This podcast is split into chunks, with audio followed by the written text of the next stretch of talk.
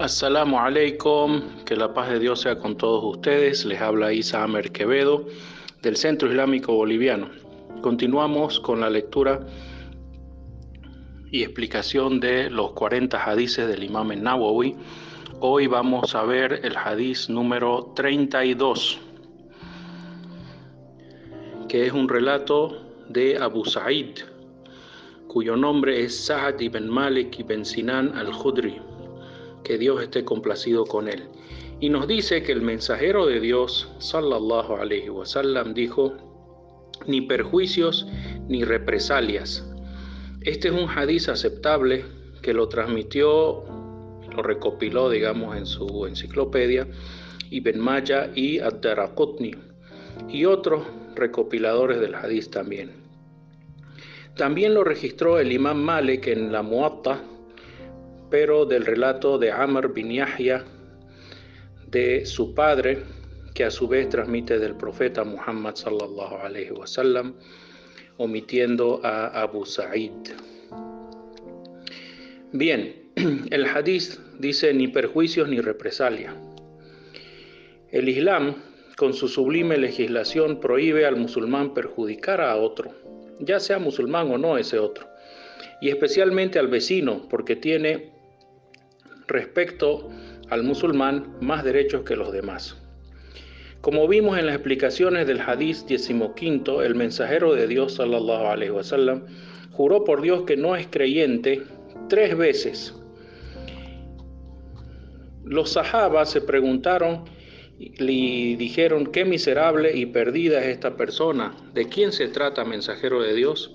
Y él dijo, aquel cuyo vecino esté descontento por sus molestias.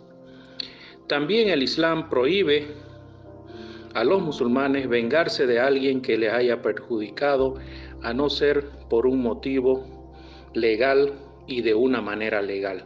En este caso, de ser legal, debe hacerlo en la misma medida que fue perjudicado, sin exagerar, porque Dios dice en el Sagrado Corán, a quien les agreda a ustedes, agrédanlo, tal como se les haya agredido pero teman a Dios y sepan que Dios está con los timoratos.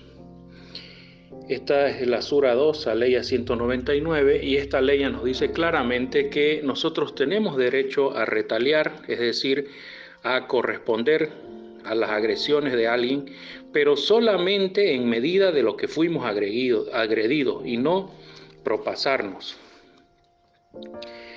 Ahora, esto no es aplicable para las faltas al honor o para las que ya tienen una penalización determinada en la legislación sharia. Por ejemplo, si alguien comete adulterio con un miembro de tu familia, tú no puedes ir y cometer adulterio con un miembro de su familia solo para vengarte, sino que este adúltero original debe ser castigado de acuerdo a la ley islámica después de haber sido juzgado por una corte legalmente con presunción de inocencia y tomando en cuenta la duda razonable.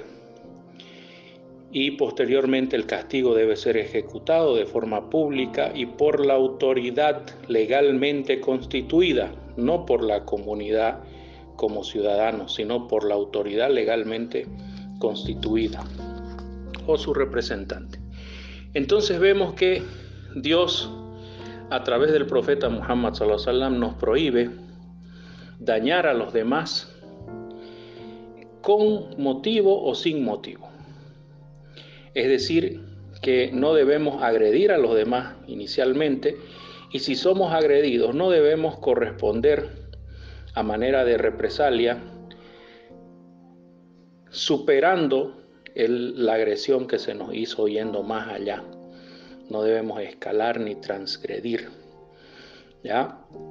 Otra manera también de interpretar este hadith, según algunos juristas, es que Dios nos prohíbe dañar a los demás y también dañarnos a nosotros mismos, por ejemplo, a través del consumo del cigarro, el consumo excesivo del azúcar, eh, el consumo de bebidas alcohólicas y cualquier otra droga este, que dañe al cerebro.